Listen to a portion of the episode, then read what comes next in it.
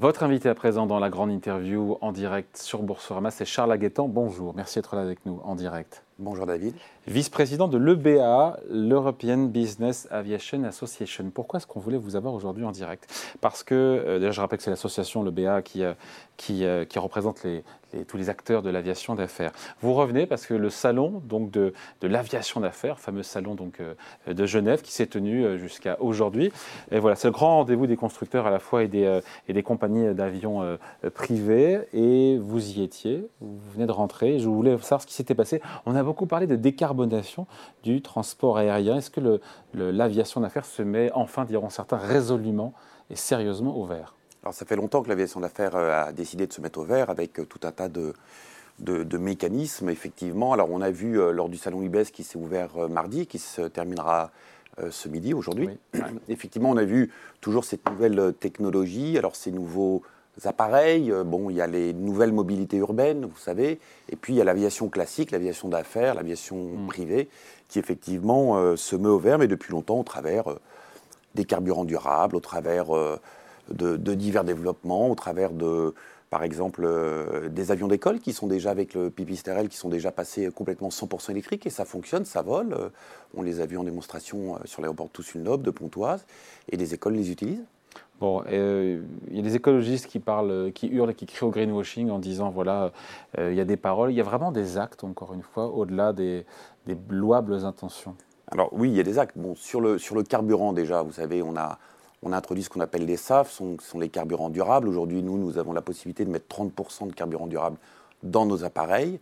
La loi impose aujourd'hui 2%, euh, donc nous on est déjà à 30%, faut-il encore avoir la ressource aujourd'hui et... C'est le cas, aujourd'hui tous les vols non, tous les jets privés Non, pas tous les jets privés. Pas tous les, vols, parce qu'il faut aussi en avoir sur tous les aérodromes. Et aujourd'hui, on pousse la filière euh, pétrolière à pouvoir euh, mettre ce carburant disponible sur tous les ah, aéroports. Qu'est-ce qu'il a de spécial ce carburant? Bah, Ce carburant, il n'est il est, il est pas fait à base de, de, de, je dirais, d'énergie fossile. Euh, d'énergie fossile, voilà. Et il est fait à base d'autres énergies, et donc il a l'avantage euh, d'être CO2 neutre, enfin en tout cas de, beaucoup moins polluer. Et puis on a, on a surtout nous l'avantage, c'est que euh, d'abord on a une plus petite aviation, hein, puisqu'on représente 10% en gros de l'aviation commerciale. Euh, donc on peut se décarboner beaucoup plus vite, les quantités sont beaucoup plus faibles, bien entendu. Euh, aujourd'hui, on a 30%. Le CORAC, hein, qui est le, Conseil de la recherche de l'aviation civile, estime qu'en 2026, donc c'est demain, on pourra mettre 100% de carburant durable, euh, de, donc de, SAF, dans nos appareils. Zéro émission de CO2 Pardon? Avec ces carburants, il y a zéro émission de CO2 Il y a zéro émission de CO2 avec le, carburant, oui, tout à fait. Bon. Et d'ailleurs, les nouvelles générations d'avions qui arrivent, hein, alors que ce soit chez Daer, Bombardier, Gulfstream, mais Dassault surtout. Le futur, euh, il est 10X. il est venu nous voir, euh, Eric Trappier, sur ce plateau. C'est le 10X, il est pour. Euh, je sais pas, il m'avait dit c'était 100% de carburant durable, mais je ne me souviens plus à quel horizon. Bah, en fait, quand il sortira, le système fait qu'on pourra mettre 100%, ce sera réglementairement possible, techniquement possible de le mettre. Donc ce sera. il sort quand? D'ici 4 ans à peu près. Enfin, il est en phase de, de, maturation, de développement. Ça coûte beaucoup plus cher, j'imagine, ce carburant. Qu'on appelle ça? SAF SAF, Sustainable Aviation Fuel. En fait, ce carburant, oui, alors c'est un, un sujet aussi. Il coûte à peu près deux fois le prix. Donc, effectivement, c'est quand même beaucoup plus cher. Euh, donc, euh, le, Mais ce n'est pas un sujet pour les clients qui ont les moyens d'avoir un jet privé, non? C'est toujours un sujet parce que les clients, c'est pas, contrairement à ce qu'on croit, c'est toujours pas, c'est pas les, les, plus riches. Hein, c'est toujours les, bien sûr qu'il y a des milliardaires qui utilisent, mais en fait, ce sont des grands groupes qui utilisent pour leurs affaires et comme tout le monde, ils comptent, il euh, n'y a pas de problème. Mais néanmoins, effectivement, ils font cet effort, ils ont la capacité, les grands groupes, à faire cet effort de demander à avoir euh, du carburant durable dans leur, euh, lors des vols.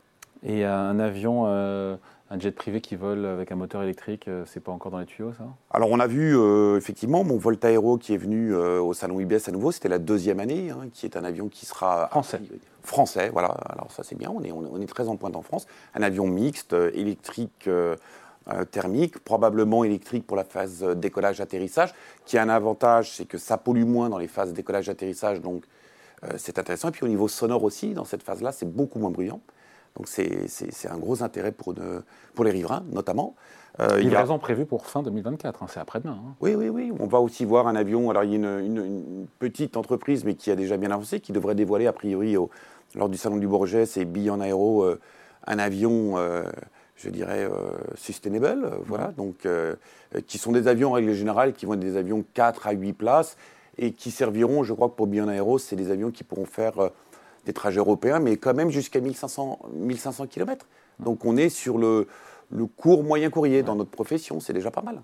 Ça couvre une bonne partie de nos activités. On peut fixer, Charles Guettan, une date euh, à partir de laquelle l'aviation d'affaires tournera définitivement le dos au carburant fossile ou c'est pas possible? Ça va dépendre beaucoup des pétroliers.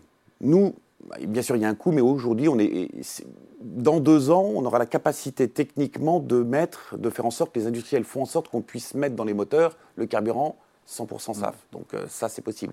Après, il faudra voir si on pourra en avoir de cette matière. C'est toujours le, Donc c'est une filière qu'il reste à, c'est une filière, mettre à l'échelle, comme on dit. Oui, le gouvernement pousse cette filière. On, discute beaucoup avec eux pour la pousser, effectivement. Euh, mais on a aussi des expérimentations qu'on a fait récemment. Euh, l'aéroport du Bourget a fait une expérimentation de toucher verte. C'est-à-dire qu'à partir de quoi, pardon, de toucher verte. Ouais. C'est-à-dire à partir du moment où vous vous posez, l'avion est pris en charge 100% par des supports verts. Donc c'est un, engin qui va le tracter qui est électrique. C'est euh, mais le gros de l'émission de CO2 ne vient pas de là.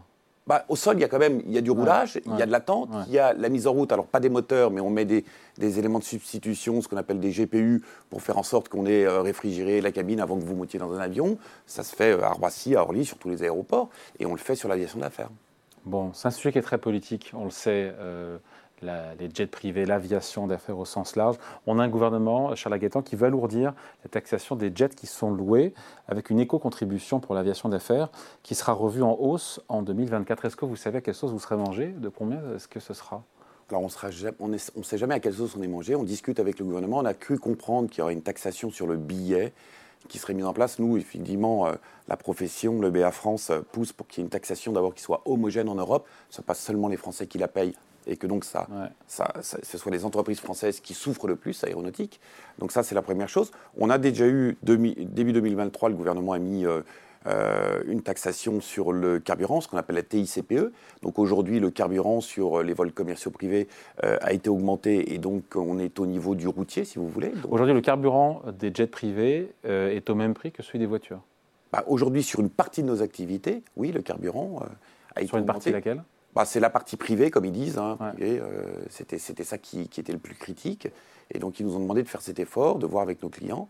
Et donc, effectivement, le, prix a été quasiment doublé, en fait. Et c'est ce qui explique que le transport en jet privé, euh, qu'il ait connu une baisse d'activité de 10% sur ces six derniers mois. C'est ça qui l'explique. Euh, si ça a moins le vent en poupe, parce que voilà, il y a, y a ce flight shaming, il y a cette prise de conscience aussi euh, environnemental, et puis le bashing, et puis, et puis peut-être le contre-coup du Covid aussi, où il y a eu... Euh, voilà. Alors déjà, nous, ce qu'on souhaiterait, c'est que quand, quand, la profession est taxée, que cette taxe revienne pour la décarbonation de la profession. Puisqu'aujourd'hui, euh, le problème, c'est que souvent, ça va aller, en l'occurrence, pour le train, pour le rail.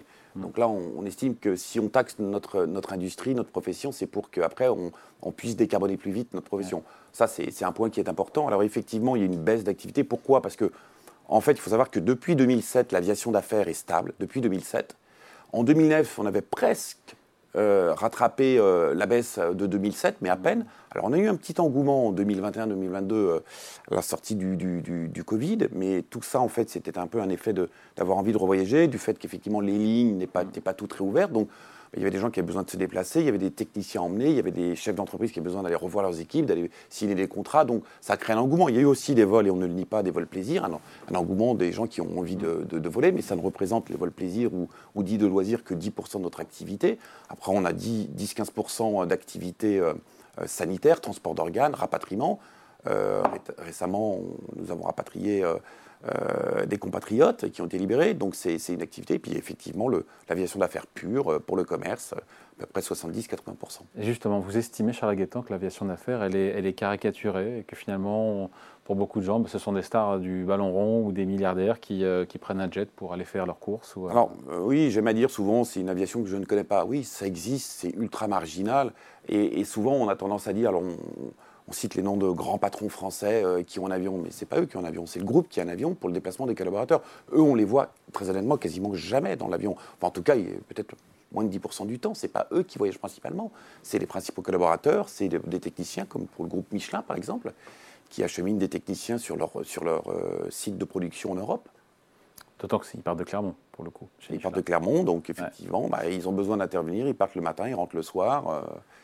Qu'est-ce que vous répondez? Qu'est-ce que euh, le BA répond à celles et ceux qui demandent carrément l'interdiction des jets privés? Alors, moi, je vais dire que l'interdiction, euh, je reprends souvent le. On n'éduque pas nos enfants en interdisant, on leur explique ce qui est bien, ce qui n'est pas bien et qu'est-ce qu'il faudrait faire pour aller mieux.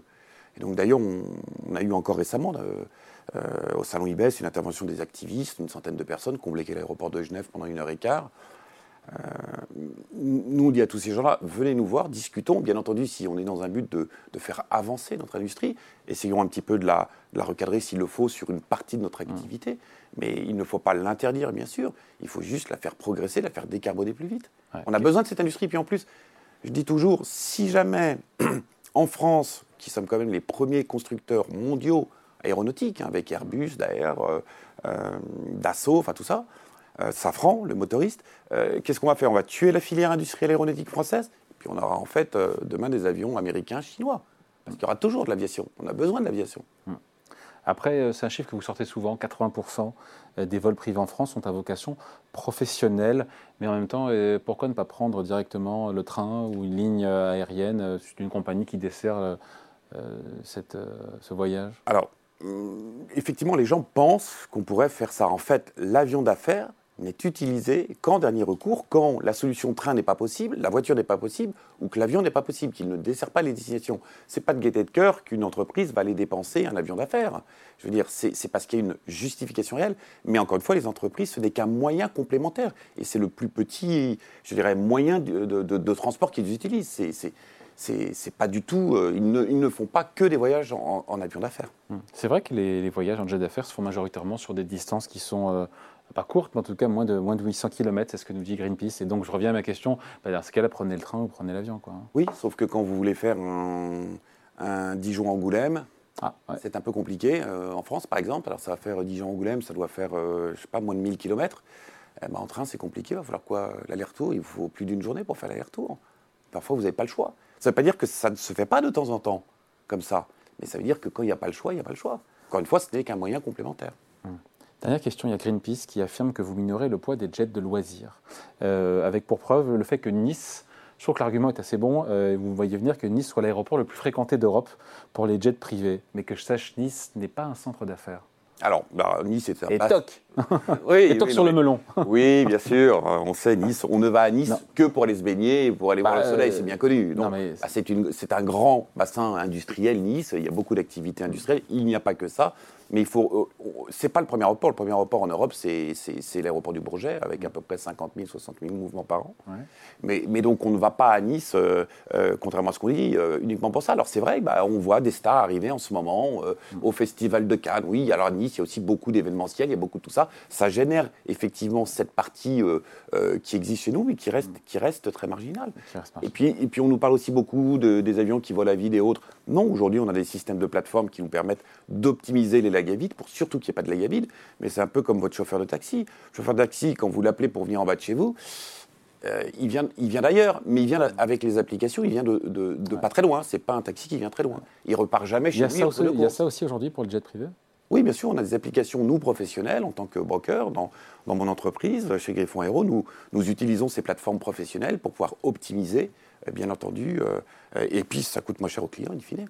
Bon voilà, on voulait faire un point en tout cas sur ce salon de l'aviation d'affaires de Genève qui se tient jusqu'à aujourd'hui. Vous y étiez et donc euh, la décarbonation est en marche. Est-ce qu'elle s'accélère vraiment? Oui, elle s'accélère vraiment, bien sûr.